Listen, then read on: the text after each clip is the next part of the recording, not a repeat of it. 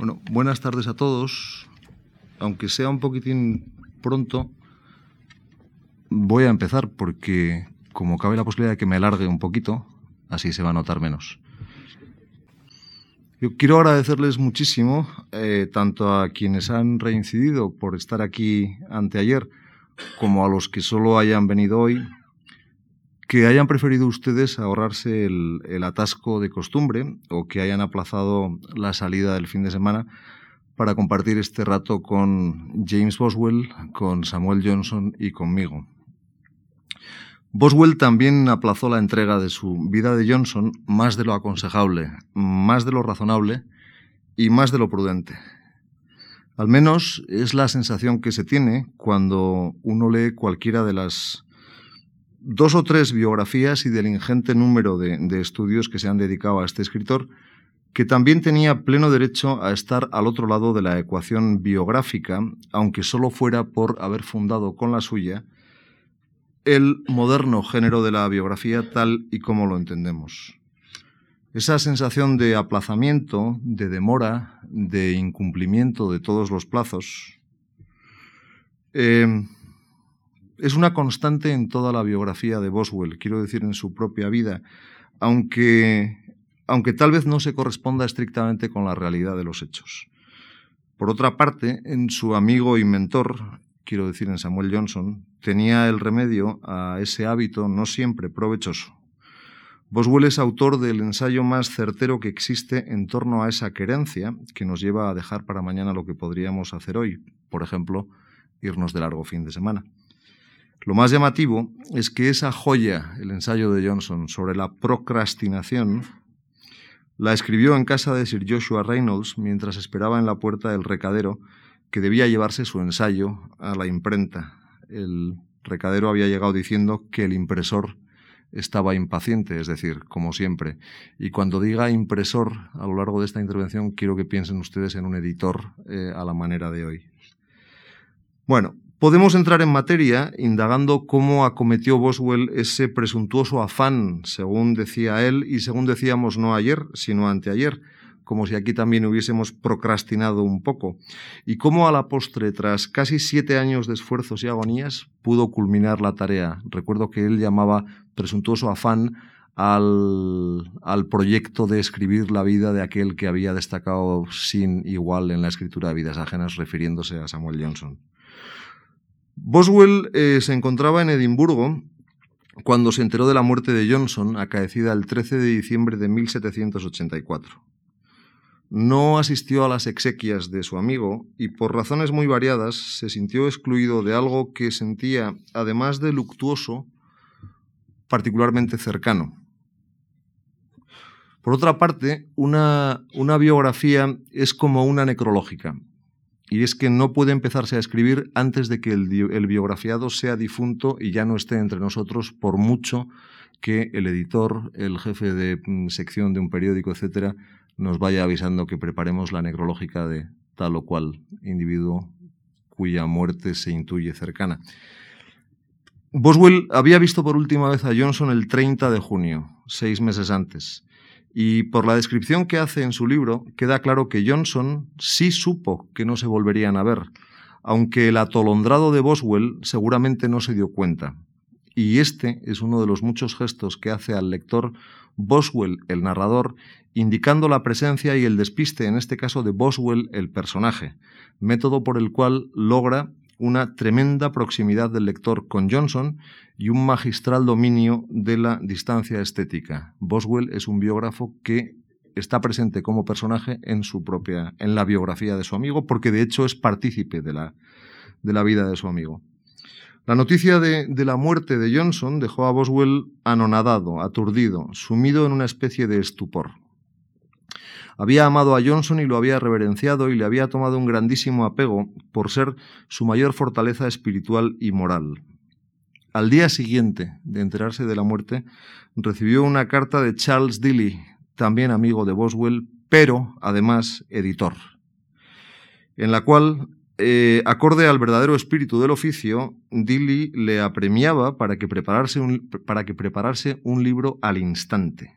Por ejemplo, 400 páginas de sus conversaciones con Johnson que, según le sugirió, estaría, si, las tuviera listas en febrero, pues, pues estaría francamente bien. Eh, Johnson había sido un auténtico coloso de la literatura, un hombre sumamente conocido en su, en su época, en la cual, con la difusión de la prensa, etcétera, el concepto de la, de la fama o de la proyección pública de, la persona empieza a funcionar de manera muy similar a, a la de hoy.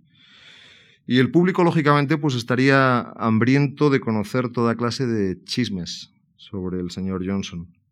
La amistad que él había tenido con Boswell era de sobra conocida. Se rumoreaba que Boswell coleccionaba anécdotas acerca de su persona, con todo lo cual fácilmente podría confeccionar un libro, de modo que la, que la gran pérdida sufrida por Boswell, en cierto modo, iba a ser también una gran oportunidad.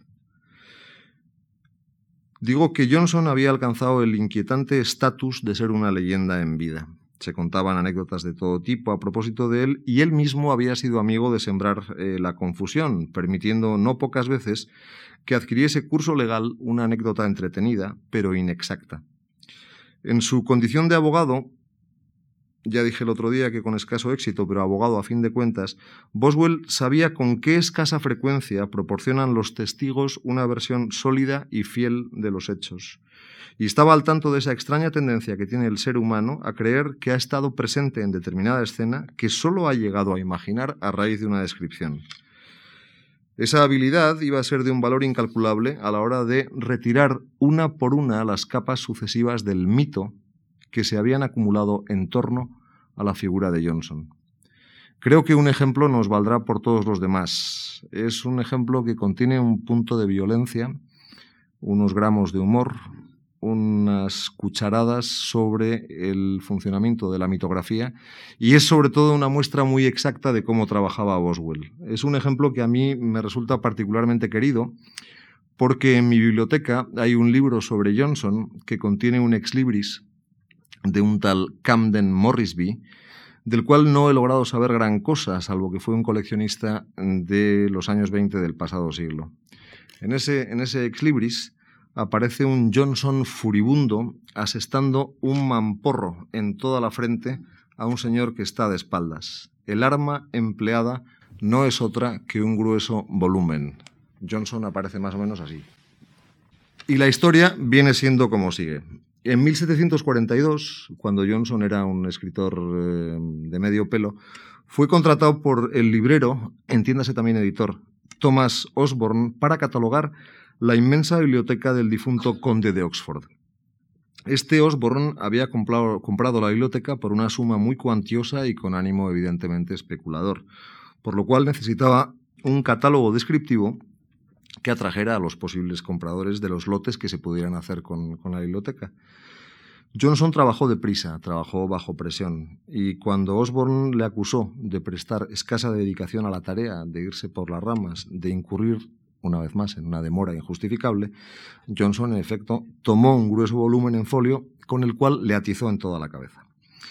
Este belicoso acto de desafío se podría leer como un símbolo del resentimiento que albergaban los escritores de aquel submundo que anteayer eh, llamábamos Grab Street, eh, los, escritores a sueldo y sin demasiada vocación, ¿no? frente a quienes explotaban su trabajo del modo que fuera, incluido encargándoles el, el catálogo de una biblioteca que posiblemente tendría 10.000 volúmenes y que es algo que no se hubiera podido hacer nunca en una semana, que es lo que Osborne pretendía. Y evidentemente la anécdota era demasiado buena llegó a ser tan conocida que 20 años más tarde, cuando un abogado escocés llamado Alexander Wedderburn recibió de parte del conde de Bute eh, la solicitud de que se concediera a Johnson una pensión vitalicia con cargo a la corona, a este Wedderburn le pudo el nerviosismo a la hora de abordarlo y persuadió a un dramaturgo amigo suyo para que fuera él quien hiciese la encomienda. Y más de diez años después, también Lord Marchmont tuvo sus titubeos cuando Boswell le propuso que revisara la vida de Alexander Pope que había escrito Johnson. A lo cual dijo Lord Marchmont, me pone usted en un brete peligroso. Ya sabrá cómo dio por tierra con Osborne, el librero. Cuando Boswell se pone a redactar su libro, su biografía, se habían publicado ya varias versiones de este suceso, todas ellas con detalles al gusto de cada cual. Así, Johnson había llegado a poner el pie sobre el librero que lo tenía contratado y que estaba postrado en el suelo, diciéndole que no tuviera prisa por levantarse, no fuera que acto seguido lo arrojase por las escaleras. En otra versión, mientras Johnson se encontraba con el pie sobre el pecho de su víctima, le había dicho en tono declamatorio Yaced en tierra, zopenco, no sois sino hijo de la mentecatez, de la ignorancia, del embrutecimiento. O incluso había puesto el pie sobre el cuello de Osborne, no sobre el pecho, y así sucesivas versiones. Se había llegado al extremo de identificar el volumen que esgrimió Johnson al, atizar al librero, mm, aparentemente una Biblia en griego del siglo XVI, que se puso a la venta con ese valor añadido. Imagínense, Biblia de 1580 con la que Samuel Johnson le partió la crisma a Thomas Osborne por un precio de salida de sopocientas libras a Boswell le tuvo que resultar, yo creo que muy tentador, incorporar algunos de estos detalles dramáticos y más o menos escabrosos, pero lo cierto es que se abstuvo, resuelto a llamar la atención sobre cualquier error que hubiera, hubieran podido cometer sus rivales en la eh, redacción de la vida del Dr. Johnson y a corregir cualquier error, Boswell se limita a contar así el sucedido. En círculos restringidos y en tono confidencial, se ha contado que un buen día Johnson dio por tierra con Osborne, en su establecimiento, atizándole con un grueso volumen en folio y poniéndole después la planta del pie en el cuello. La verdad, lisa y llana, la supe del propio Johnson. Señor, me dijo, estuvo impertinente conmigo y le sacudí con un tomo, pero no fue en su librería, fue en mi propia casa. Boswell eh, había reunido y seguiría amasando una copiosísima colección de materiales para escribir su vida, pero, según dice él mismo al principio de la misma, la escribiré con la debida intención y el detenimiento que merece. No deseaba escribir un libro apresurado y tampoco habría sido capaz de hacerlo, pues aún se encontraba afectado, al poco de morir eh, Johnson y durante mucho tiempo después, por una de las depresiones que intermitentemente padecía. Además, en su diario confesó que serán considerables las expectativas que se formen sobre mí, sobre mis memorias de mi ilustre amigo, pero los hábitos de la indolencia y del abatimiento probablemente me impidan dedicarme como quisiera a esta tarea.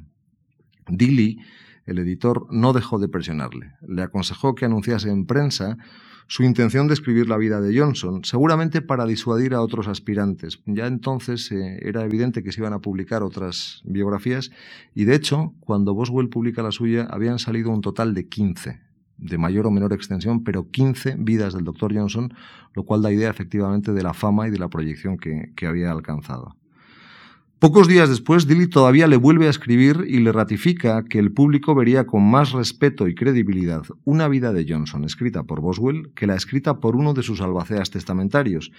Y es que Sir John Hawkins, abogado y magistrado, tiene nombre de personaje de Stevenson, pero se llama así, John Hawkins, eh, abogado y magistrado, se había erigido por decisión propia en su biógrafo oficial, aprovechando que un consorcio de libreros londinenses lo abordó a tal efecto pocas horas después de producirse el fallecimiento de Johnson.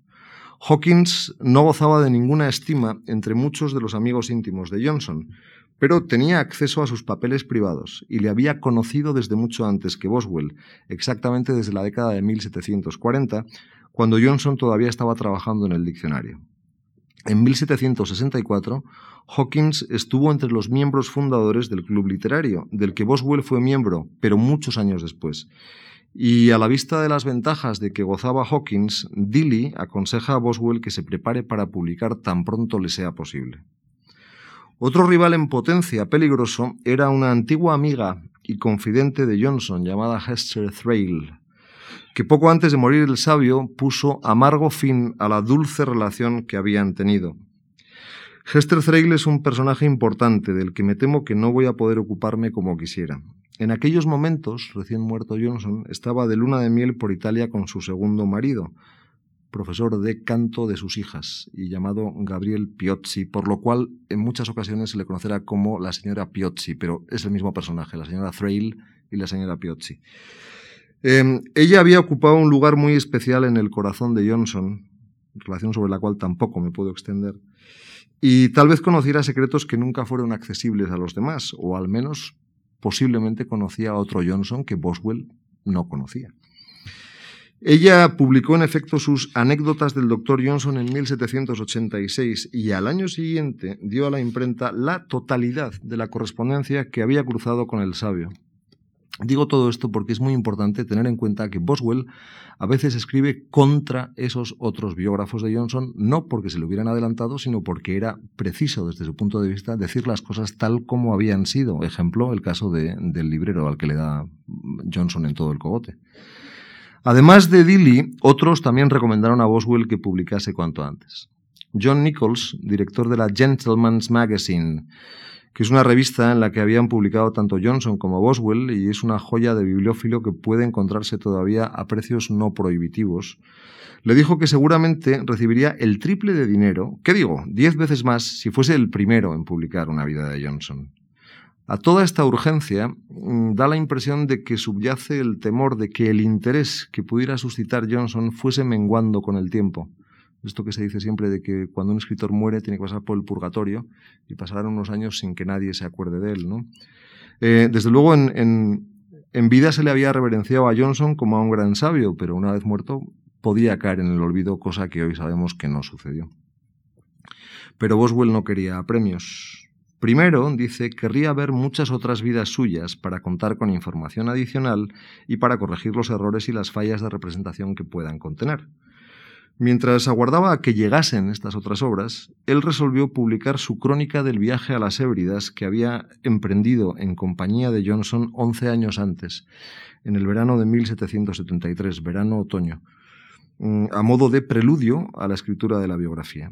El diario de aquel viaje ya existía en forma de manuscrito y podría formar la base de un libro que en efecto publicó en 1785 y que este diario de un viaje a las Hébridas en compañía del doctor Johnson, donde un poco al uso de la época el título tiene como ocho líneas o más, donde se esclarecen detalles concernientes a la huida del pretendiente al trono, etcétera, una serie de, datos.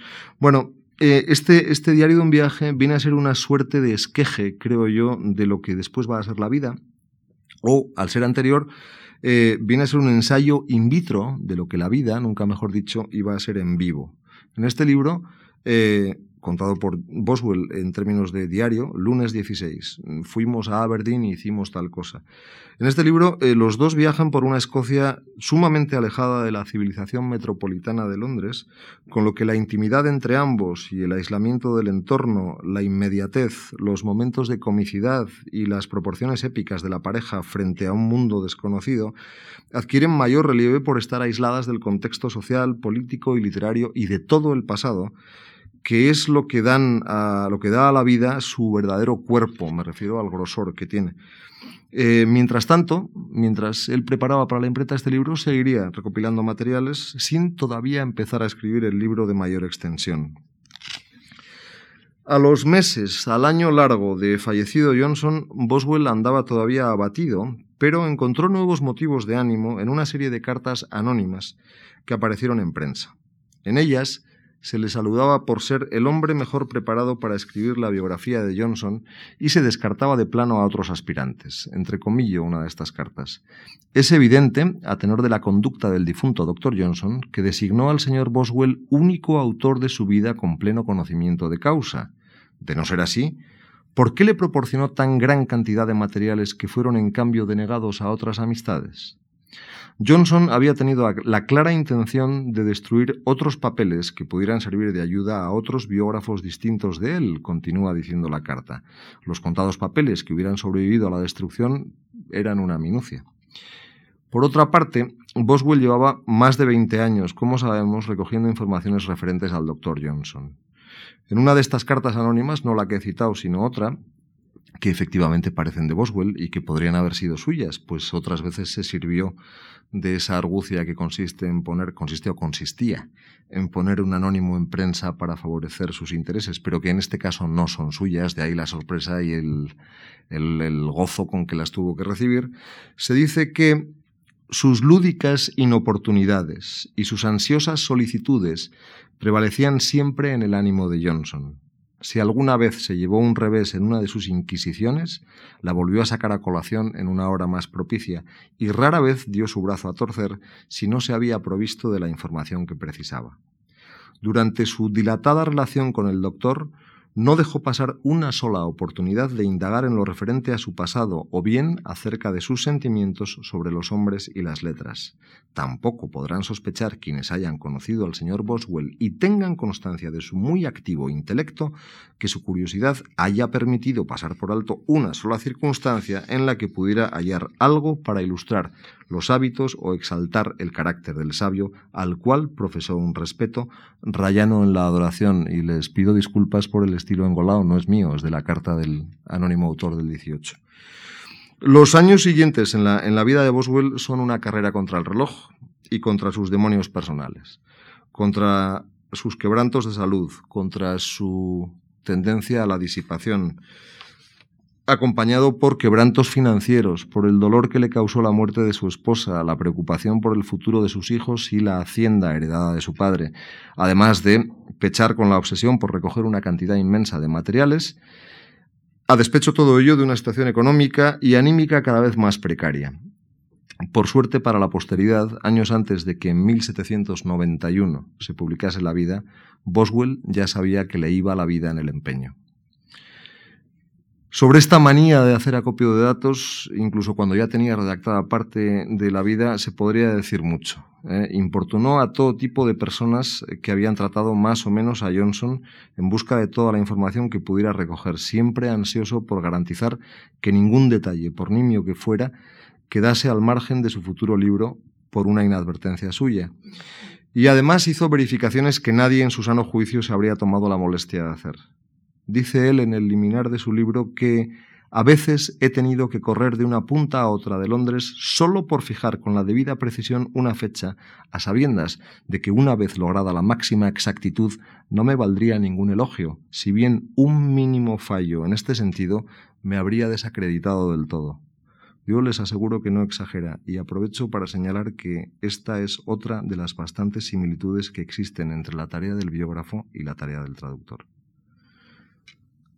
Boswell tuvo el proyecto de escribir la vida de Johnson a la vista durante esos 20 años que duró la amistad de ambos. Pero eh, durante mucho tiempo se dio cuenta de que estaba entrando en un terreno no resbaladizo, sino sumamente delicado. Y es que entre los muchos problemas que cercan al biógrafo, y afortunadamente no al traductor, todos los que inciden en, la discreción, es decir, todos aquellos que van a tener que ver con las indiscreciones que necesariamente se cometan, no son ni mucho menos los menores. Boswell eh, visitaba Londres una vez al año religiosamente y casi sin falta durante, esos, durante esas dos décadas. Eran esos momentos cuando él trataba a Johnson y hablaban de lo divino, de lo humano y de la posible biografía que él escribiría. ¿no? En su, diario él confiesa que tengo un plan constante de escribir la vida del señor Johnson y este, esto que sigue es, es importante. Todavía no se lo he dicho, ni tampoco sé si se lo debería decir. Dije que si no era un incordio y siempre que no fuera demasiada presunción por mi parte, deseaba pedirle que me relatase todas las pequeñas circunstancias de su vida, a qué colegios asistió, cuándo llegó a Oxford, cuándo llegó a Londres, etc. No miró Johnson con malos ojos mi curiosidad por estos particulares, pero dijo que irán llegándole gradualmente. En una de esas ocasiones, Johnson le respondió que los tendrá todos ellos por dos peniques. A resultas de todo esto, iban a producirse dos hechos por el precio de uno, uno intencionado y el otro no tan casual como puede parecer. Boswell escribiría la vida de Johnson y la vida de Johnson iba a ser el libro fundacional sobre el que se asienta la biografía moderna. Pero un género literario no se crea a partir de la nada. Boswell conocía la larga tradición de las vidas de los grandes hombres, narradas con tintes épicos y con afán ejemplarizante. Lo que sucede es que Plutarco y otros autores por el estilo quedaban ya muy lejanos de su sensibilidad. Y Boswell, sin embargo, tiene a la vista un modelo, o un atisbo de modelo, infinitamente más interesante y desde luego más afín con su carácter y con la modernidad no tenía que buscar muy lejos. El propio Samuel Johnson había escrito algunas biografías que sí pueden considerarse precedente directo de la vida que escribió Boswell. En especial se trata de dos que son muy distintas. Una es la vida de Richard Savage, que es un poeta y dramaturgo y un hombre de siniestra vida, con el que Johnson, en su época, digamos, de juventud, pues compartió no pocas correrías, noches al fresco, desventuras, farras y contrariedades de todo tipo. En esta biografía, Johnson hace realidad aquello que preconizó, que preconizó hablando con Boswell, y es que solo puede escribir la vida de un hombre quien haya comido y bebido y tenido trato en sociedad con él. Se trata de un libro en el que Johnson desguaza las interioridades y las tribulaciones de Savage, que es un, es un escritor nada diseñable, que tuvo una trifulca de mucho cuidado con una serie de nobles muy bien colocados en, en la vecindad de la corona, haciéndose pasar por hijo ilegítimo de una señora de muchos posibles, chantajeándola, etcétera. Es decir, estamos ante un culebrón que me voy a abstener de contar, pero que vale la pena. Mm. Mm. Y por otra parte, Johnson escribe otra biografía muy en, la línea de lo que hará eh, Boswell, pero radicalmente distinta a esta, que es la vida de Sir Thomas Brown, eh, que pueden leer ustedes en castellano como prefacio a una parte de un libro de Brown que se titula de errores vulgares, que está publicado en Ciruela. Es una biografía de 60 páginas. Em, es evidente que con Thomas Brown mm, Johnson no, no, compartió precisamente ni mesa, ni mantel, ni trato, ni otra cosa que no fueran sus eruditos libros. Brown es un autor del siglo XVII. Pero, pero es un ejemplo exquisito de perspicacia psicológica, de narración biográfica y de síntesis crítica. Sea como fuere, a partir de Boswell, la biografía pasa seguramente a ser la rama más delicada del arte de la literatura. Es un arte del entendimiento humano y una celebración de la naturaleza humana, desde mi punto de vista, en mayor medida que la novela. Johnson, como vengo diciendo, eh, reconoció su esperanza de que Boswell escribiese su vida e incluso le dijo que no estaría de más que escribiese la vida de muchos amigos de ambos, aunque en este punto es difícil resistirse a la conclusión de que le estaba tomando el pelo, exponiéndole de un modo tentador a la posibilidad de que pudiera escribir su vida, desde luego, al tiempo que no permitía que se hablase, abiertamente ¿eh? de, de ello. Sin embargo, los planes de Boswell fueron motivo corriente de conversaciones entre el futuro autor y el futuro protagonista del libro. Durante el viaje por Escocia del verano del 73, que Boswell contará en el diario de un viaje, y que Johnson también escribirá sobre este viaje en, en un libro de viajes recién publicado en castellano, que se titula así, Viaje a Escocia, eh, Boswell aprovecha la, oportunidad y solicita nuevos detalles a Johnson. Y así dice, el domingo por la tarde estuvimos solos en Aberdeen y le pedí entonces que me proporcionara diversos particulares sobre sus primeros años, que prontamente me confió y que anoté en su presencia. En este día seguí adelante con mis indagaciones, anotándolas también mientras estaba él delante. Las tengo consignadas en dos hojas distintas, y si le sobrevivo, seré yo quien con más fidelidad rinda honor a su memoria. Ahora dispongo de un vasto tesoro de conversaciones recogidas en épocas diversas desde el año de 1762. Se equivoca Boswell porque lo conoció en el 63, cuando tuve conocimiento personal de él. Y mediante mis asiduas indagaciones creo que puedo compensar el hecho de no haberlo conocido antes. Con posterioridad, en este diario y antes de publicarlo, Boswell añade una nota al pie que es capital. Y dice así, no es para mí una satisfacción menor recapacitar en que el doctor Johnson leyó este fragmento y que estando de este modo advertido sobre sus intenciones, me comunicó en periodos subsiguientes muchos particulares de su vida que de otro modo no habría sido posible conservar. De este modo, por escrito, aprovechando que Johnson leía el diario de Boswell durante aquel viaje según se iba haciendo y lo leyó después e incluso se lo prestó a la señora Thrale, por ejemplo, y a algunos otros amigos diciendo, ¿han visto ustedes cómo escribe Boswell de lo bien que nos hemos pasado en Escocia? Este chico es una joya. Mm, digo que esa es la curiosa manera en que Boswell le informa a Johnson de su decisión ya firme de escribir su biografía. Y al no recibir la menor protesta porque Johnson sí que enseña el libro manuscrito a sus amistades londinenses, pero a Boswell nunca le dice está eso muy bien. De modo que digo, al no recibir ninguna protesta, Boswell da por sentado que cuenta con su consentimiento. En otra ocasión el sabio sí le da su beneplácito para que publicara incluso sus cartas, y le dice textualmente que, después de muerto, ya no era asunto suyo que se hiciera con sus papeles, un poco al estilo de alguno de los Luises de Francia, ¿no? Después de mí, el diluvio.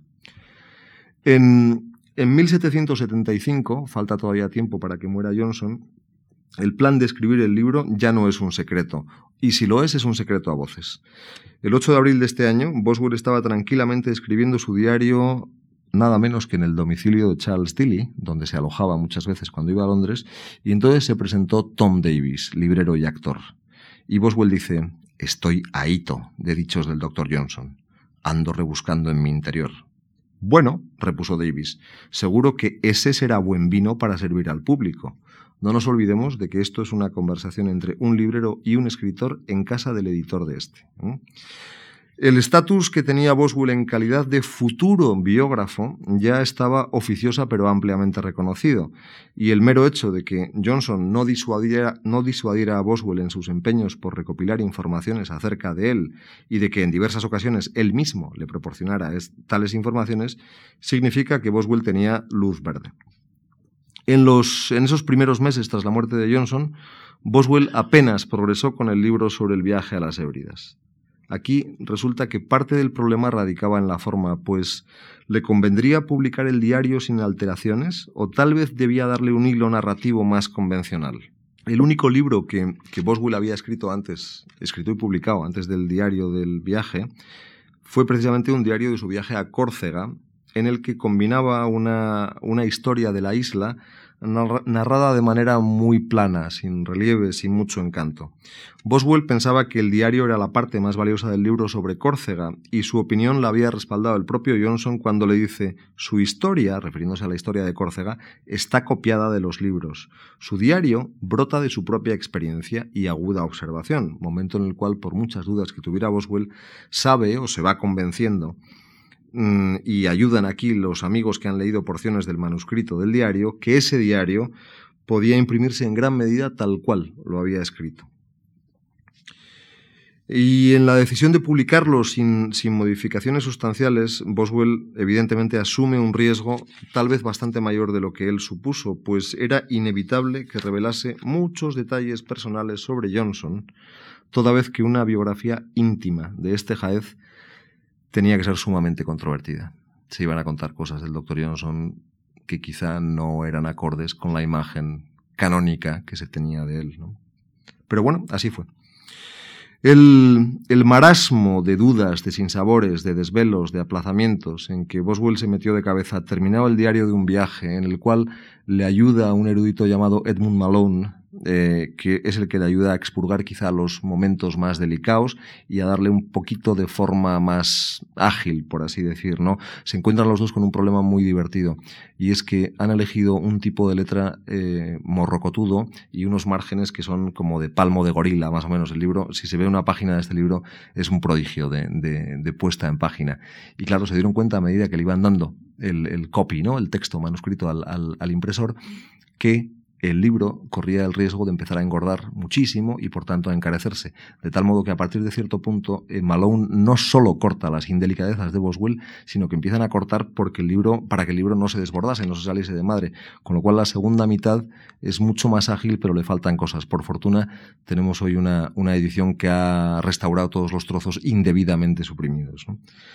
Bueno, el Boswell termina el diario de un viaje a las Hébridas, lo publica, tiene una acogida dispar, gusta, no gusta, si no gusta siempre es por la indelicadeza, y a partir de ese momento es cuando eh, se mete en esta, en esta aventura de, bueno, de empezar a recabar otra vez informaciones y posiblemente pasar meses, no semanas, sino meses sin escribir una sola línea de la vida. Mm, en este momento lo que sí hace, aparte de recabar informaciones, es procesar una de sus fuentes, que es eh, el texto de sus diarios. Aquí nos encontramos con algo cuyas dimensiones eh, son difíciles de creer. Em, Boswell dijo una vez que nadie debería escribir más de lo que viviese, tal como tampoco se debe sembrar más de lo que pueda uno cosechar. Pero es importante tener en cuenta que el diario de Boswell ocupa hoy 18, han oído bien, 18 volúmenes. Hecho que me ha dado pie a introducir en la edición española de La Vida una nota que quizá nos aclare algo. En una carta del 11 de septiembre de 1777, Johnson le dice a Boswell, no hay un solo hombre que esté siempre en disposición de escribir. No hay un solo hombre que tenga algo que decir en todo momento. A lo cual, en esa nota, apostillo que tal vez haya que exceptuar a Boswell, que con sus más de 8.000 páginas manuscritas a lo largo de su vida, da la sensación de que escribiese incluso cuando montaba a caballo.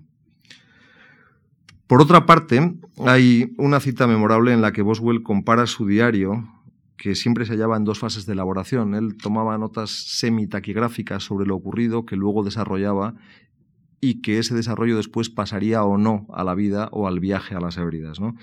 Y él dice que su diario viene siendo algo que él llama portable soup, es decir, pues una especie de caldo en cubitos, con el que preparaba luego una sopa consistente. ¿no? Como a lo largo de, los primeros 30 años del siglo XX se producen una serie de rocambolescos descubrimientos de estos diarios y de los manuscritos de la vida y del manuscrito del, del diario de un viaje a las Hébridas en distintos sótanos y desvanes de Escocia e Irlanda.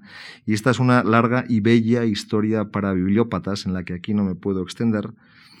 Resulta que hemos podido saber, entre otras cosas, que el trabajo de reelaboración de sus notas fue de tal magnitud que Boswell deja de ser el taquígrafo por el que se le tuvo durante el siglo XIX, el botarate que tuvo la suerte de estar en donde debía estar y oír lo que debía oír para convertirse de manera fehaciente, no hay más que comparar los distintos estadios de elaboración, en un genio creador de primera magnitud, tanto en el terreno de la biografía como en su significado como literato del yo, al ser autor de una autobiografía, fragmentaria es cierto, que nada tiene que envidiar, por ejemplo, a las confesiones de Rousseau, más bien todo lo contrario. El proceso de elaboración de Boswell, su modus operandi para pasar del caldo concentrado de las anotaciones al plato que nos va a servir en las páginas del libro, y el libro viene siendo un restaurante de carta larga y estrecha, donde es fácil saciar los estómagos más hambrientos y satisfacer los paladares más exigentes, constituye un proceso textual fascinante. Además de introducir procedimientos espurios a la biografía en sí, opera con un impulso que todos hemos tenido y tenemos a menudo, y es que al rememorar una conversación mantenida horas o días o meses o años antes, añadimos intervenciones propias y ajenas que no se hicieron en su momento. De este modo, el pasado, como la obra de arte, el pasado como la obra de arte es perfectible. Yo desconozco si ese movimiento que consiste en corregir, depurar, editar la propia vida, retocar los propios recuerdos sin ánimo de desfigurarlos, sino todo lo contrario, e incluso en inventárselos al dictado de la memoria, es aconsejable y es sano. No lo sé. Lo que sé es que ese procedimiento es. Y si esta consideración es pertinente en el caso de Boswell, es porque pocos lectores, como es natural, reparan en cómo procede, y es que él mismo repara los olvidos y los errores que van tiñendo la memoria con las herramientas del escritor de ficción. Es tan ágil en el modo en que pliega la distancia que separa pasado y presente como si fuera el fuelle plegable de un acordeón, que por lo general solo percibimos el efecto que genera, imita el diálogo con la elegancia del artificio y logra lo que logra no mediante una mera transcripción de lo dicho, sino mediante una habilidosa mímesis de lo que muy posiblemente se dijo. Con su edición de lo vivido, entendiendo por edición retoque. Boswell no nos da la vida que pudo ser, sino la que fue más verdaderamente. Y en esto es un poco como el poema de Pessoa autopsicografía. Por otra parte, durante los 15 meses que duró la impresión del libro, y aprovecho para decir que los editores de hoy, que eran impresores y libreros entonces, se estarían tirando de los pelos ante semejante pesadilla, 15 meses, 15 meses dándole material manuscrito a los impresores con dos correctores por temporadas viendo pruebas, pruebas devolviéndose al final del día a otra punta de Londres. Eh, él estaba en casa de Reynolds, por ejemplo, llegaba el mensajero, revisaban los dos juntos una, una, un pasaje. Si resulta que se trataba de un pasaje en el que Reynolds o alguno de los que allí estuvieran estuvo en su día, se le preguntaba si daba su visto bueno, si aquello era como realmente había sido, en fin, 15 meses imprimiendo el libro. Eh, el manuscrito estuvo en constante estado de cambio.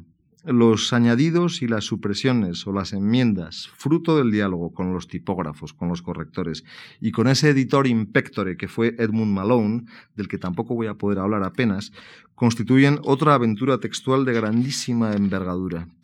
Voy a poner un solo ejemplo y tengo que pedir disculpas por... Eh, porque sí.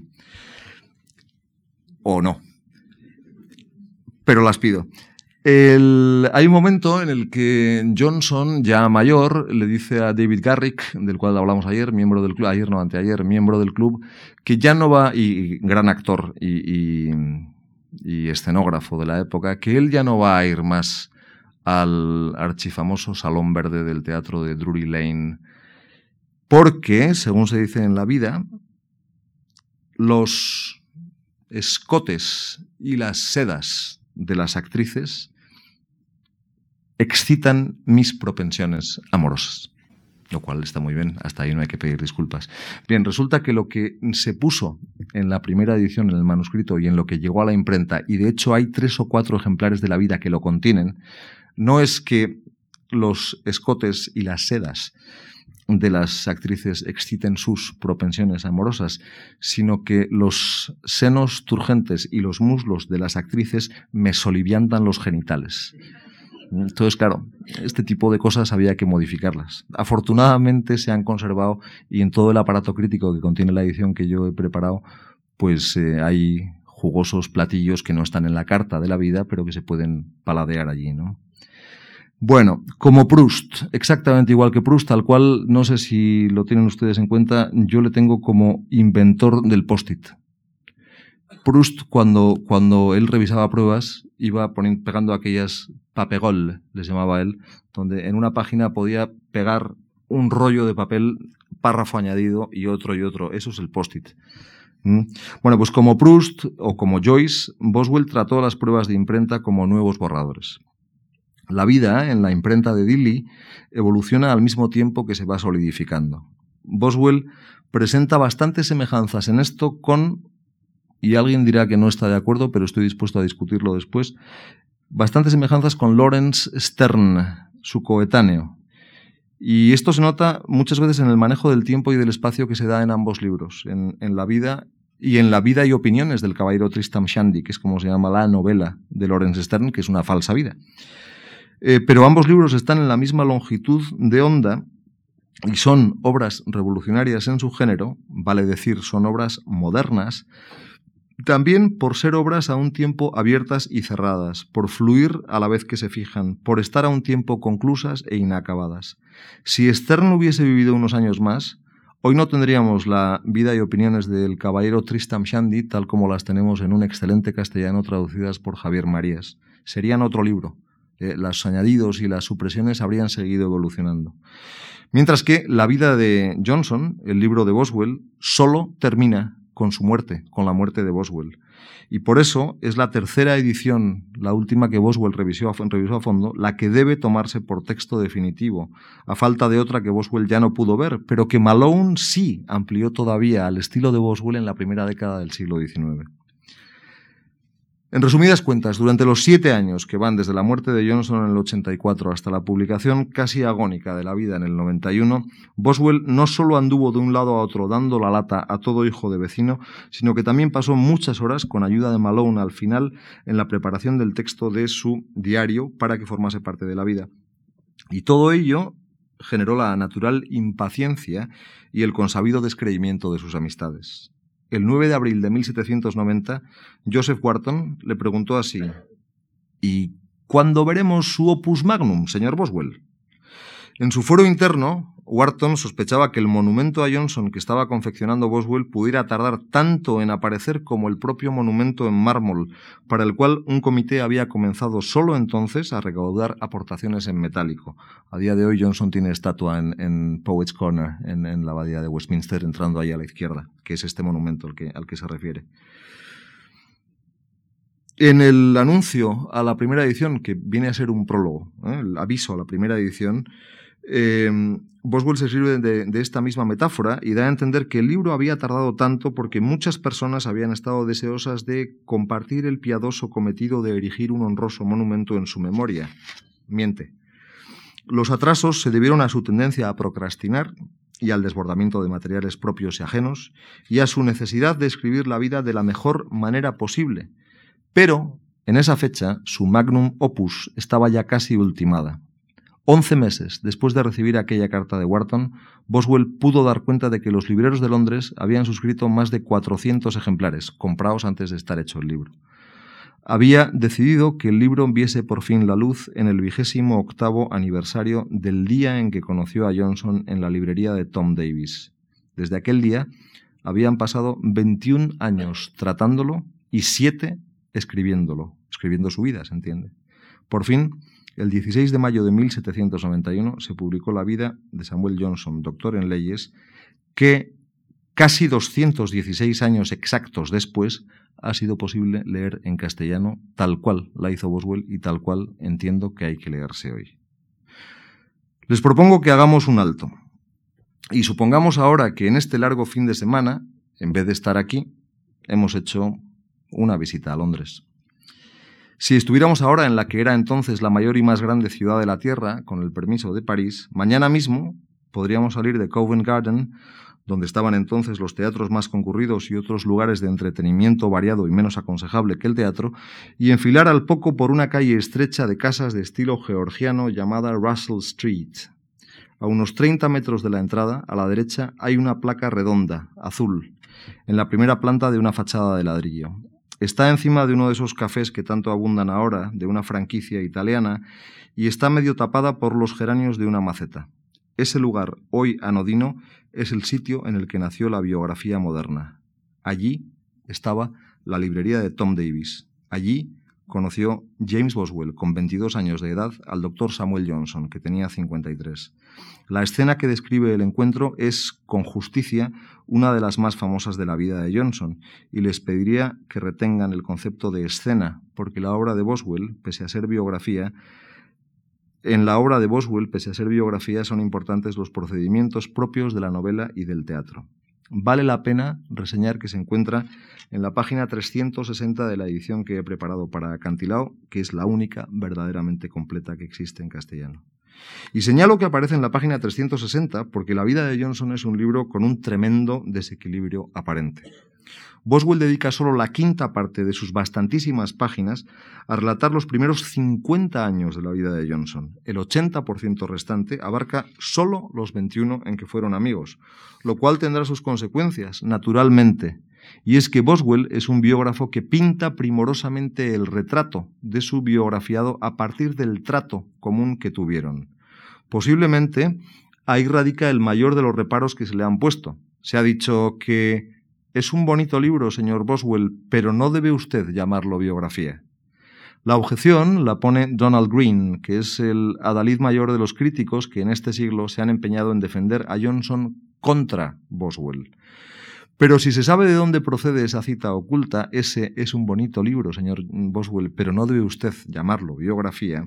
Los de mi gremio, me refiero a los traductores, nos quedamos más tranquilos porque esa es la observación que hizo Richard Bentley, gran erudito y adelantado de la filología clásica en su época, cuando le entregaron en mano un ejemplar de la traducción de la Ilíada que había hecho Alexander Pope, al cual le dijo, es un bonito poema, señor Pope, pero no debe usted decir que sea de Homero.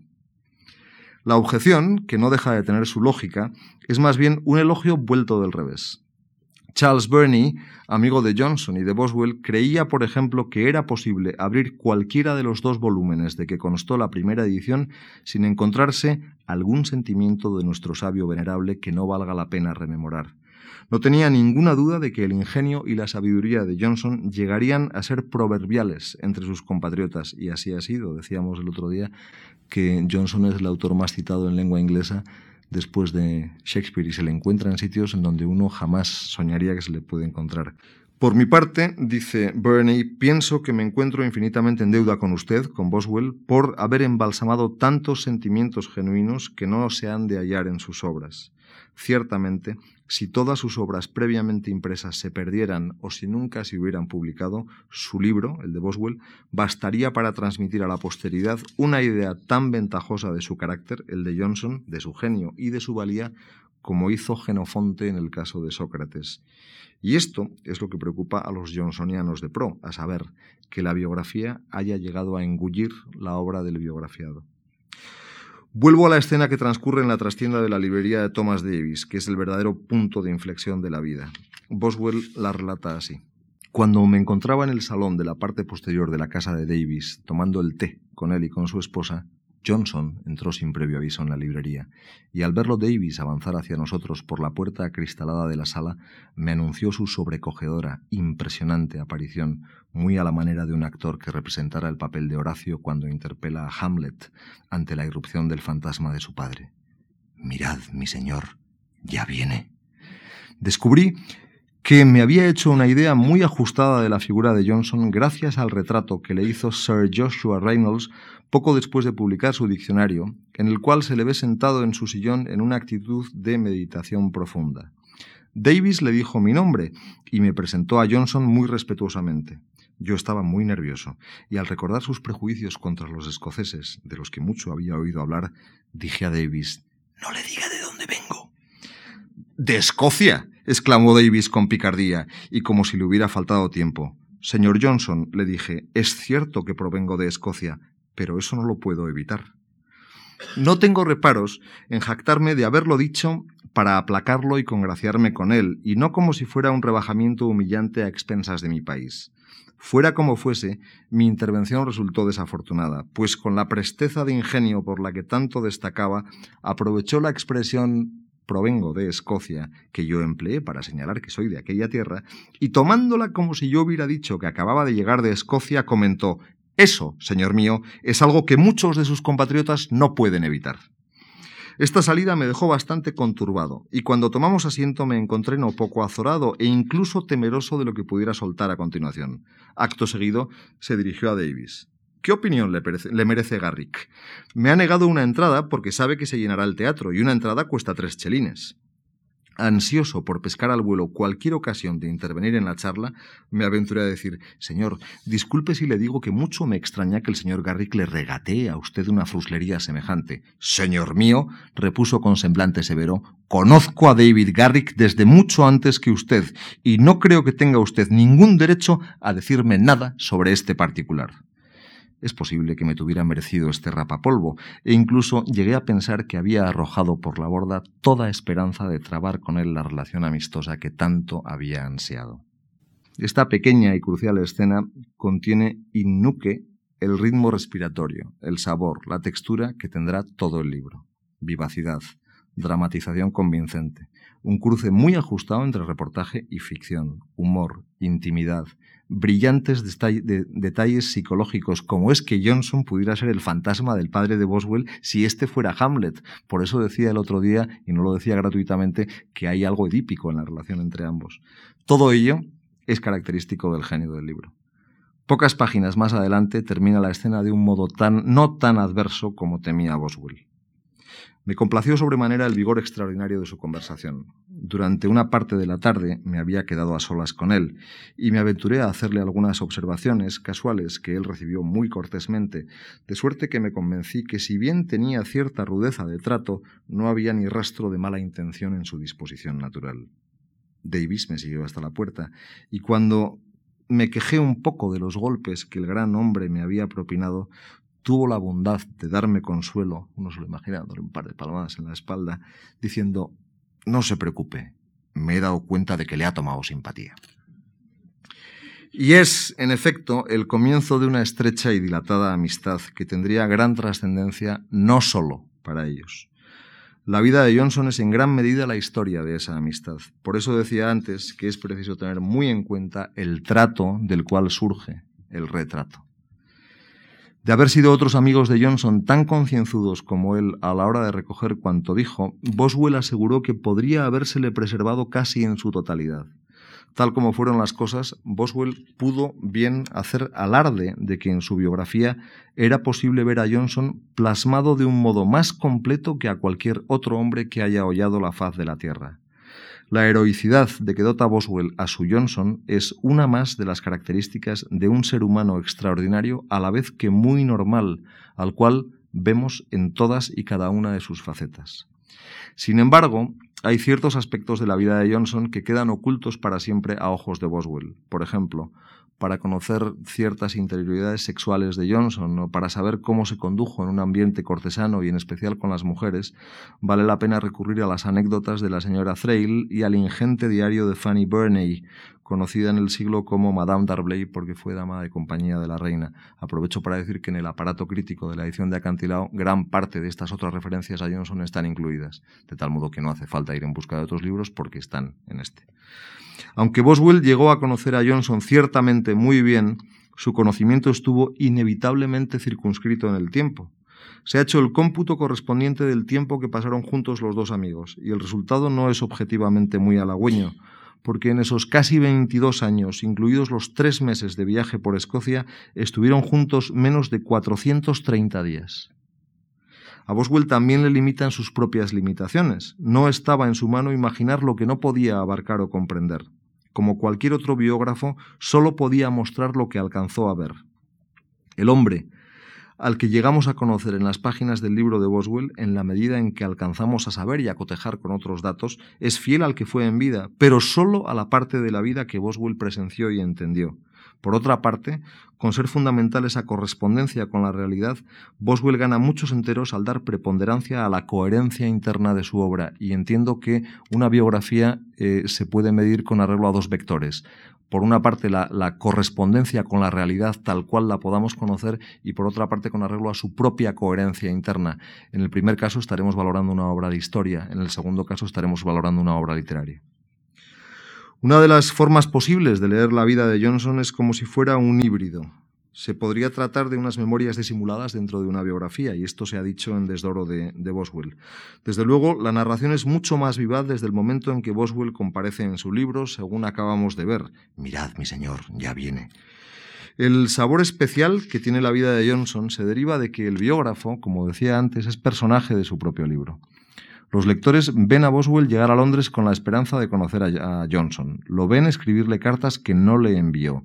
Lo ven sopesar el proyecto de escribir su vida. Lo ven proponerle la idea al propio Johnson, aunque todavía con cautela. Lo ven prestándose a que Johnson incida en su propia vida, opine, aconseje, censure, sosiegue, guíe. Es como asistir a una obra de teatro en la cual vemos a los tramoyistas, a los actores que esperan entre bambalinas el momento de entrar en escena y, en efecto, al dramaturgo que está pergeñando la obra tras los bastidores. Aparentemente todo está a la vista, pero cuanto más se alcanza a ver, menos obvio resulta dónde se está desarrollando el verdadero drama. La esencia de la vida de Johnson, cuyo germen radica en ser, en primer lugar, y discúlpenme la insistencia, en ser la historia de una amistad. En segundo lugar, el relato de una admiración, admiración razonada que no desvirtúa la talla humana del héroe y del maestro. Y por último, un catálogo de escenas de la vida vivida o conocida al menos muy de primera mano y plasmadas con la inocencia de una cámara oculta y la sabiduría de un gran montaje teatral, se traduce por sí sola en la página de la página dieciochesca al lenguaje propio del siglo XX o XXI, por la sencilla razón de que en sus páginas está presente la condición moderna. Boswell escribe como nosotros. Su estilo no puede suscitar extrañeza en el ánimo lector de quien haya frecuentado a Hemingway, a Faulkner o a Salinger, por ejemplo. Su modernidad salta a la vista en infinidad de frases, en frases que yo llamaría preñadas, y que son frases clásicas porque parecen escritas teniéndonos a nosotros en mente. A veces no son frases, a veces son pasajes enteros en los que se esfuma toda distancia temporal y el pasado parece que fuera ayer mismo. Brevísimo ejemplo está describiendo Boswell al doctor Johnson. Su ánimo recordaba un vasto anfiteatro, el Coliseo de Roma. En el centro se erguía su criterio, que cual poderoso gladiador combatía con aquellas aprensiones que, como fieras salvajes en la arena, lo rodeaban desde sus celdas, listas para la suelta, prestas a abalanzarse contra él. Tras un conflicto, a veces mera escaramuza, las hace retroceder y vuelven a sus guaridas, como no acaba con ellas, siguen al acecho. Se está refiriendo a los muchos temores que tenía el doctor Johnson, a pesar de ser un hombre de ánimo ecuánime, templado, etc., de sus monstruos internos. Boswell tiene, por ejemplo, hablando de Roma, una gran ventaja frente a Edward Gibbon, autor de otro libro crucial y casi coetáneo, que es su decadencia y caída del Imperio Romano. Y es que Boswell nunca queda preso en la cárcel del estilo. A Gibbon le preocupa tanto la redondez de la frase, y no en vano se le quiere tener por modelo de prosa neoclásica, que muchas veces no pasa de ahí, y por eso es imposible leer entero su voluminoso libro. La vida de Johnson, en cambio, no necesita de amputaciones ni de abreviaciones. Las rechaza. Si acaso, exige que sea el lector quien encuentre las cesuras y los rellanos y los descansos en lo que parece ser un acantilado de mármol difícil de escalar, pero que yo les aseguro que no es. Un truco. Es un libro em, al cual conviene perderle el respeto y aunque está publicado íntegramente en castellano y se puede leer íntegramente en inglés en casi todas sus ediciones, eh, quizá por extensión, etcétera, es un libro al cual no hay que tenerle miedo a saltarse páginas enteras. Basta con empezar a leer y saber dónde estamos, en qué parte, para que si uno no se siente con ganas, con más derecho que en ningún otro libro, salte a la página siguiente o 30 páginas después. Eh, cuando estábamos preparando la edición de Acantilado, llegamos a manejar la posibilidad de recurrir a un viejo símbolo tipográfico que es la manilla, esto que hace así, para indicar o sugerir al lector que a partir de aquí puede usted saltar hasta el siguiente, hasta aquí y aquí, hasta aquí, que hubiera sido como poner corchetes en la, en la obra. Yo creo que se pueden encontrar con gran facilidad. El libro solo tiene descansos entre año y año, pero es muy fácil hallar múltiples, múltiples modos de leerlo, incluso a veces como Vademecum. Hoy, día 11 de octubre, leamos un 11 de octubre de, de cualquier año, es otra opción. Puedo adelantar además la sospecha de que la modernidad de la vida estriba en gran parte en que todos hemos tenido a un Johnson en la nuestra, o hemos querido tenerlo, y a veces ni siquiera hemos sabido reconocerlo, aunque el retrato primoroso que pinta Boswell de su Johnson como un buen pintor flamenco, sin escatimar esfuerzos ni detalles, nos mostrará a esos maestros que, como Johnson, hemos tenido y hemos reconocido, o no. Después de leer a Boswell, la necesaria condición de discípulo de la que participa el ser humano es más patente que antes. Después de leer a Boswell, uno se siente mejor, y probablemente es mejor. Si bien el Johnson que se evoca en la biografía de Boswell es una de las personalidades más poderosas que hay en la literatura y es tan real como puede llegar a serlo cualquier personaje de ficción, cierto es que nunca escapa del todo a las manos de su discípulo, James Boswell. En todo momento son una pareja tal como lo son Don Quijote y Sancho Panza, o Holmes y Watson, o Stan Laurel y Oliver Hardy. Gran parte del placer que se deriva de la lectura de la vida de Johnson es debido a la presencia de Boswell como narrador, tal como la presencia de Watson, a quien el propio Sherlock Holmes comparó con Boswell, proporciona gran parte del placer que se obtiene leyendo de las, novelas de Sherlock Holmes. Hay pasajes en los que Johnson parece hacer una confidencia al lector mientras Boswell se las ve y se las desea para no perder comba, como si el propio autor fuese el último en enterarse del chiste. Pero es Boswell quien escribe, no lo olvidemos. La diversión de Johnson en estas situaciones resplandece con todo su esplendor en la superficie de la prosa, pero la prosa es la de Boswell. Por otra parte, hay muchas, muchas ocasiones en las que Boswell casi parece un ventrílocuo que pusiera las palabras en boca de Johnson. Boswell desarrolló una auténtica maestría en el arte de conducir las conversaciones para que siguieran por los derroteros que mejor pudieran servir de estímulo a Johnson y que éste dijera algo memorable. Con razón se sentía orgulloso de esta habilidad, aunque a menudo se viera obligado a desempeñar, por así decir, el papel de personaje serio en la pareja de cómicos o ser incluso la diana contra la que Johnson disparaba los dardos de su ingenio. En este sentido, Boswell creaba en la vida el material sobre el que había de escribir. Es como un reportero que generase la noticia de la cual va a informar después. No me va a dar tiempo a incidir en ello, pero cuando Boswell consigue eh, que se produzca un encuentro entre el Dr. Johnson y James Wilkes, que es un libertino del momento cuyo solo nombre ponía del hígado a Johnson, y a la vista de la conciliación que se produce entre los dos a costa del propio Boswell, uno se ve obligado a reconocer su maestría no ya como escritor, sino compositor, como compositor y director de orquesta de la melodía que luego recoge en su libro. De aquella ocasión es curioso porque solo había conservado unas notas en bruto en las cuales se basó más de 12 años después para escribir unas 4.000 palabras que constituyen una de las escenas más entretenidas del libro. Pero tanto al reproducir las palabras que oyó en persona decir a Johnson y que muchas veces él mismo, Boswell, propició que dijera con sus preguntas y observaciones, a veces impertinentes, a veces desasosegantes, como al reconstruir lo que dijo en su ausencia a partir del testimonio de sus informantes, Boswell actúa de un modo más parejo al quehacer del novelista que del biógrafo. Él mismo dice que en la primera etapa de mi trato con él estaba yo tan obnubilado por la admiración de su extraordinario talento coloquial y tan poco acostumbrado a su peculiarísima forma de expresarse que me resultaba enormemente difícil sumamente difícil rememorar y recoger por escrito su conversación con todo su genuino vigor y vivacidad. Con el paso del tiempo, cuando el entendimiento, por así decir, se me fue imbuyendo intensamente del éter johnsoniano, pude con mucha más facilidad y exactitud conservar en la memoria y plasmar sobre el papel la exuberante variedad de su sabiduría y su ingenio. Como novelista, actúa dando entrada además a diversas perspectivas sobre un mismo suceso, las va graduando y las contrasta. Cuando trata de decidir qué era lo que Johnson pudo haber dicho en tal o cual situación, Boswell tenía que reconciliar además los textos de sus informantes con el estilo del hombre al cual él había conocido.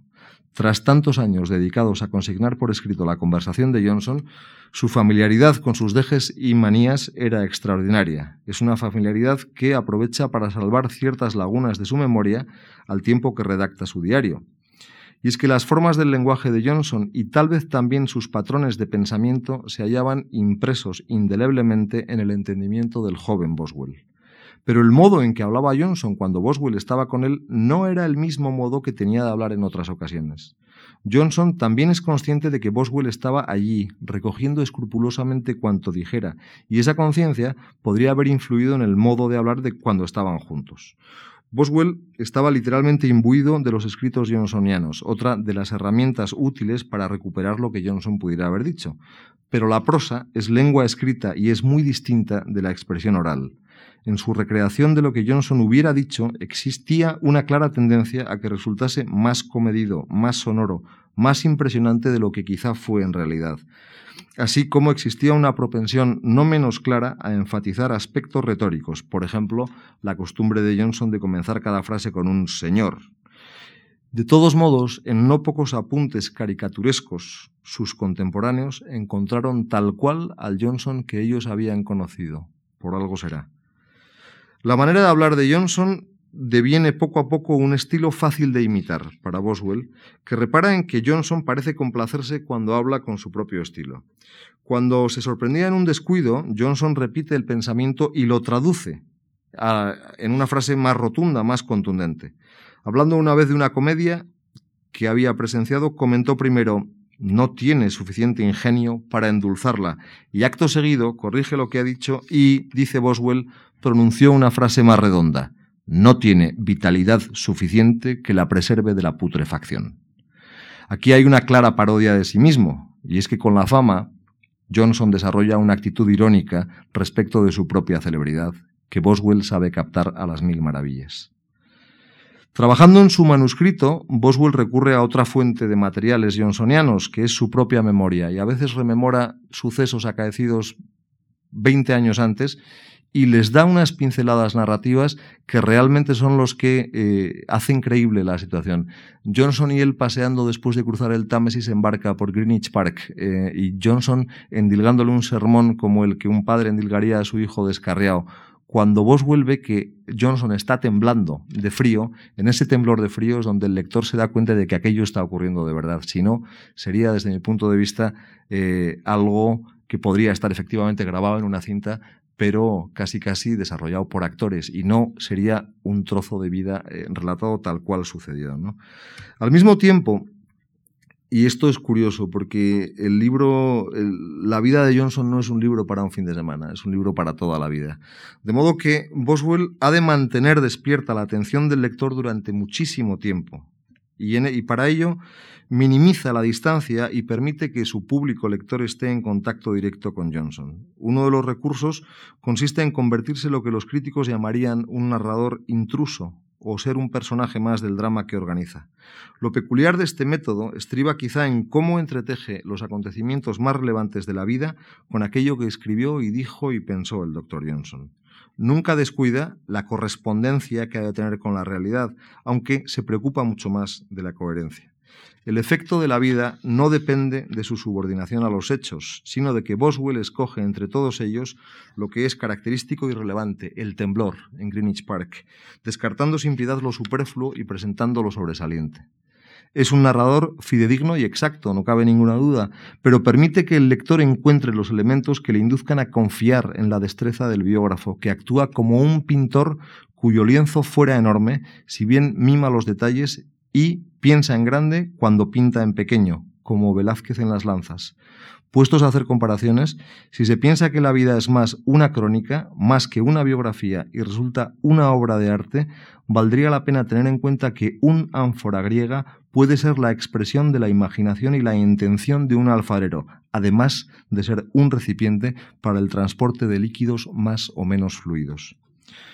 Cuando hablo del método teatral que pone en juego Boswell, cuando hablo del empleo de recursos de la ficción para escribir una obra de no ficción, o en términos aristotélicos, cuando hablo de servirse de la mentira para decir verdad, creo que quedan descritos más bien los efectos que logra. En los momentos dramáticos, que son muchos, y hay un dramatismo incluso de soliloquio en muchas de las cartas, se tiene la sensación de que Boswell nos da Solo la charla de Johnson, sus motivos y lo que ella se entreteje, el momento y el lugar de la escena.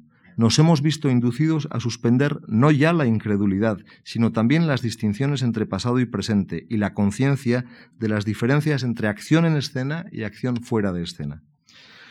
Todo el que tenga interés por el género de la biografía creo que adquiere pronto un interés natural por la vida de Johnson. Al lado del resto de las biografías, su libro se encuentra en la misma posición que ocupa Shakespeare entre otros dramaturgos, y es que sobresale por encima de todos ellos. El libro no ha estado agotado desde que se publicó, en inglés, se entiende, a ver qué suerte tiene ahora en castellano, en los siglos venideros. Y en estos 216 años se ha granjeado la admiración de infinidad de lectores. Se puede hacer un catálogo de personajes absolutamente distintos que han dicho que este libro les ha producido un gusto especial, pero vamos, desde Winston Churchill hasta el padre del actual presidente de los Estados Unidos, no el actual. Em, yo creo que ninguna otra biografía ha dado tanta satisfacción a quienes la hayan frecuentado. Ningún otro biógrafo ha logrado plasmar un personaje central tan vivo. Será una perogrullada, pero es una verdad como la copa de un pino que a resultas del extraordinario libro de Boswell, hoy Samuel Johnson nos resulta más y mejor conocido que ningún otro hombre a lo largo de la historia. Lo conocemos tal y como si hubiéramos tomado café con él, porque hemos tomado café con él, y no una, sino bastantes veces. Además de ser un libro famoso y muy apreciado, La vida plantea cuestiones fundamentales acerca de la biografía, que yo les animo a plantearse incluso en relación con muchas otras biografías posteriores. Por ejemplo, ¿es posible que un biógrafo entienda plenamente cómo es otro ser humano? Por esmerado y diligente que sea el biógrafo, ¿puede una biografía ser exacta? Esto es, fiel a la vida vivida. Es relativamente fácil saber quién es el hombre al que conocemos como el Dr. Johnson, el autor más citado en lengua inglesa, Ahora bien, ¿es el hombre que conocemos por las páginas del libro de Boswell el mismo Johnson que caminaba por las calles de Londres hace 250 años? ¿Es la biografía una ciencia o un arte? ¿Es historia o es ficción? En su libro, Boswell lleva a cabo un heroico empeño por hacer cabal exhibición de su amigo tal cual era en verdad. No ocultó su parcialidad, su reverencia, su afecto por Johnson son patentes a lo largo de todo el libro y son además un rasgo de su biografía que la hace particularmente entrañable. Pero tampoco por ello ocultó los defectos de Johnson, su rudeza, su desconsideración, sus prejuicios, su mal humor. Boswell es el primer biógrafo en intentar contar toda la verdad acerca de, su personaje, en retratar sus fallas y sus lapsus, en pintar sus imperfecciones y debilidades, así como sus grandes cualidades. Es un propósito que hoy damos por sentado, pero que en tiempos de Boswell fue una auténtica innovación. La ambición de Boswell consiste nada menos que en resucitar a su amigo muerto por medio de la letra impresa. Uno de los libros más esclarecedores que he leído acerca de la descomunal empresa que con tanta humildad acometió Boswell, que se titula Designing the Life of Johnson y es de Bruce Redford, se divide en cinco capítulos cuyos títulos no pueden ser más meridianos. Imprimir a Johnson, representar a Johnson, dramatizar a Johnson, transmitir a Johnson y domesticar a Johnson. En el aviso a su segunda edición, Boswell se ufana de que un conocido le ha dicho, ha logrado usted que todos hablen de Johnson. Y añade, en efecto, y aún podría añadir que he johnsonizado la tierra. y que espero y deseo que no solo hablen de él, sino que piensen en Johnson. No se les habrá ocultado a ninguno de ustedes que una de mis intenciones en toda esta intervención, en la medida en que esté a mi alcance, ha sido la de boswellizarnos un poco a todos y, por añadidura, remachar el clavo de la johnsonización que, Boswell propugnaba. Los estudiosos de Johnson se quejan de que Boswell ha monopolizado a Johnson. Afirman que su gigantesca biografía ha convertido en enanos a sus propios escritos. Edmund Burke, que los trató a los dos, sostenía que Johnson alcanza mayor grandeza en los libros de Boswell, en los dos, que en los suyos propios. Su conversación parece haber estado a la altura de sus escritos por sus temas y haberlos superados por su forma. Cuando hablaba, revestía su ingenio y su sensatez con expresiones poderosas a la vez que naturales. Tan pronto empuñaba la pluma para escribir de cara al público, su estilo se tornaba sistemáticamente sanguinario. Hoy es mucho mayor la tendencia a leer el libro de Boswell que las obras del propio Johnson. Y está bien que así sea, tanto si la vida de Boswell sirve de puerta a las obras de Johnson, como si a uno le basta con el Johnson de Boswell. Pero esto no significa que Boswell fuese el más grande de los dos. La grandeza de Johnson radicaba en su intelecto, en el arte de pensar, proceso que a Boswell se le antojaba sumamente difícil y que halló su expresión más perdurable en su conversación, mucho más duradera que sus escritos, que ya en su propia vida, y esto me duele decirlo, pero lo entiendo que es así de verdad, comenzaban a resultar un tanto anticuados. Me refiero a los de Johnson. El genio particular de Johnson consistía en expresar de forma incisiva y, mordaz las verdades eternas. Como Oscar Wilde, sus frases son de una citabilidad alta y perenne, pero no infalible. Para reconstruir las intervenciones de Johnson a lo largo de un diálogo, Boswell recurre a menudo también a su imaginación. Y en este sentido, el Johnson de la vida es una creación de Boswell, pero Boswell pasó tanto tiempo en compañía de su personaje que en su mente mucho más joven y maleable habían quedado impresas las formas de hablar de Johnson e incluso sus patrones de pensamiento. De ese modo, Boswell también, en cierta medida, fue creación de Johnson.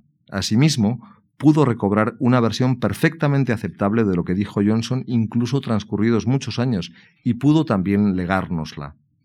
La vida de Johnson se puede leer también como una competición interminable entre biógrafo y biografiado que se disputan la posteridad, y esta es, a mi entender, otra de las facetas modernas que ofrece.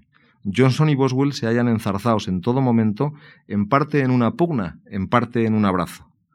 Boswell será conocido por siempre como el compañero inseparable de Johnson. Será recordado sobre todo por haber escrito la vida de un hombre de mayor enjundia y trascendencia que la suya. Johnson queda inmortalizado, pero también aprisionado en la vida. Se le conoce ante todo por cómo lo retrató Boswell. Y así son el uno creación del otro, como es tantas veces en la novela moderna el autor o el narrador creación de su personaje. Basta pensar en Pirandello o en Unamuno. Durante los primeros 100 años transcurridos, poco más o menos desde la publicación de la vida de Johnson, los críticos fueron propensos a adoptar la conocida línea de que era un gran libro escrito por un botarate que tan solo había tenido la suerte de estar en el lugar oportuno en el momento adecuado. Las conversaciones preparadas como si dijéramos en un laboratorio parecían poco más que una crónica ingenua incluso. Llegaron entonces los grandes hallazgos de los papeles de Boswell que son realmente un tesoro colosal y hoy disponemos, gracias a ellos, de mayor información sobre el biógrafo que sobre el biografiado. De ser tenido por un mero papanatas que por pura casualidad escribió un gran libro, Boswell pasó a ser una figura literaria imponente, un pionero de la biografía moderna y también de la autobiografía, lo he dicho antes. Los estudios académicos han desplazado su foco de interés de la biografía al biógrafo, de los libros de Boswell a sus diarios y manuscritos. Ha ido quedando claro con el tiempo que muchos de los pasajes más apreciados por los lectores de la vida de Johnson tuvieron su origen en el diario de Boswell y que Boswell fue un escritor mucho más consciente, esmerado y ambicioso de lo que nadie había supuesto. Ya no se considera hoy a Boswell un mero taquígrafo, una especie de secretario que anotaba al dictado cuanto Johnson dijera. Se le tiene antes bien por un escritor consumado y diestro, genial incluso. Pero así como esos descubrimientos han desembocado en, una mayor apreciación de Boswell como escritor, también suscitan, lógicamente, nuevas cuestiones sobre la fidelidad de su libro. La publicación de las cartas y los diarios de Boswell desencadenaron un debate que hoy colea todavía entre los estudiosos en torno a la exactitud de la vida de Johnson. ¿Era realmente lo que parecía ser? ¿Era una obra de ficción disfrazada de escrito veraz? ¿Era la insistencia de Boswell en la autenticidad de la obra un mero subterfugio? ¿En qué medida había inventado Boswell al doctor Johnson, como dijo nada menos que George Bernard Shaw? ¿Se había inventado además a sí mismo? Por otra parte, no está de más tratar de dar respuesta al hilo de la lectura de la vida a otras preguntas. Por ejemplo, ¿qué es lo que en primer lugar atrajo a Boswell hacia Johnson? ¿Por qué quiso escribir sobre Johnson? ¿Por qué persistió en el intento a pesar de tantas adversidades? ¿Cómo emprendió su tarea? ¿Cambiaron sus ideas a medida que avanzaba en la escritura? Muchas de las cuestiones biográficas que afrontó Boswell hoy son lugares comunes, pero cuando él las abordó eran realmente nuevas cómo evaluó el material diverso y numerosísimo, a veces contradictorio, que fue recogiendo. ¿Por qué hizo tanto hincapié en verificarlo todo al máximo? ¿Cómo solucionó los temas delicados? Los diarios y manuscritos de Boswell son una cornucopia de información fresca para todo el que busque respuesta a estas y a muchas otras preguntas. Es evidente que no hay tiempo para entrar ahora en estas consideraciones. Yo tengo la esperanza de que alguna vez lo haya.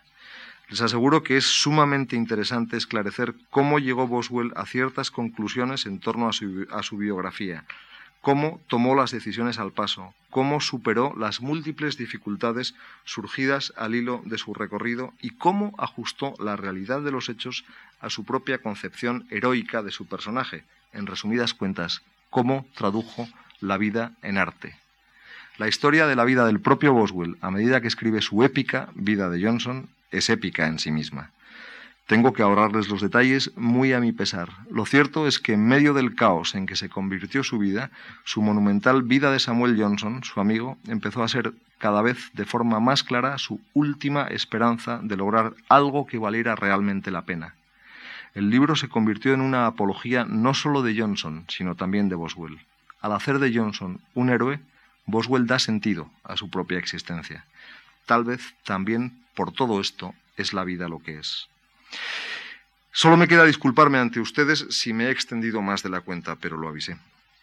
Me amparo, si tal es posible, en que lo mismo le sucede en ocasiones a Boswell, y he de insistir en que rastrear los pasos de Boswell y de Johnson constituye una historia que trata de la literatura, pero es también una historia que trata de la vida misma, de una amistad improbable entre dos hombres muy distintos, aunque los dos fueran, cada cual a su manera, una auténtica delicia. El contraste es muy acusado, severo el uno, el otro frívolo, robusto el uno, frágil el otro, escéptico el uno, protorromántico el otro.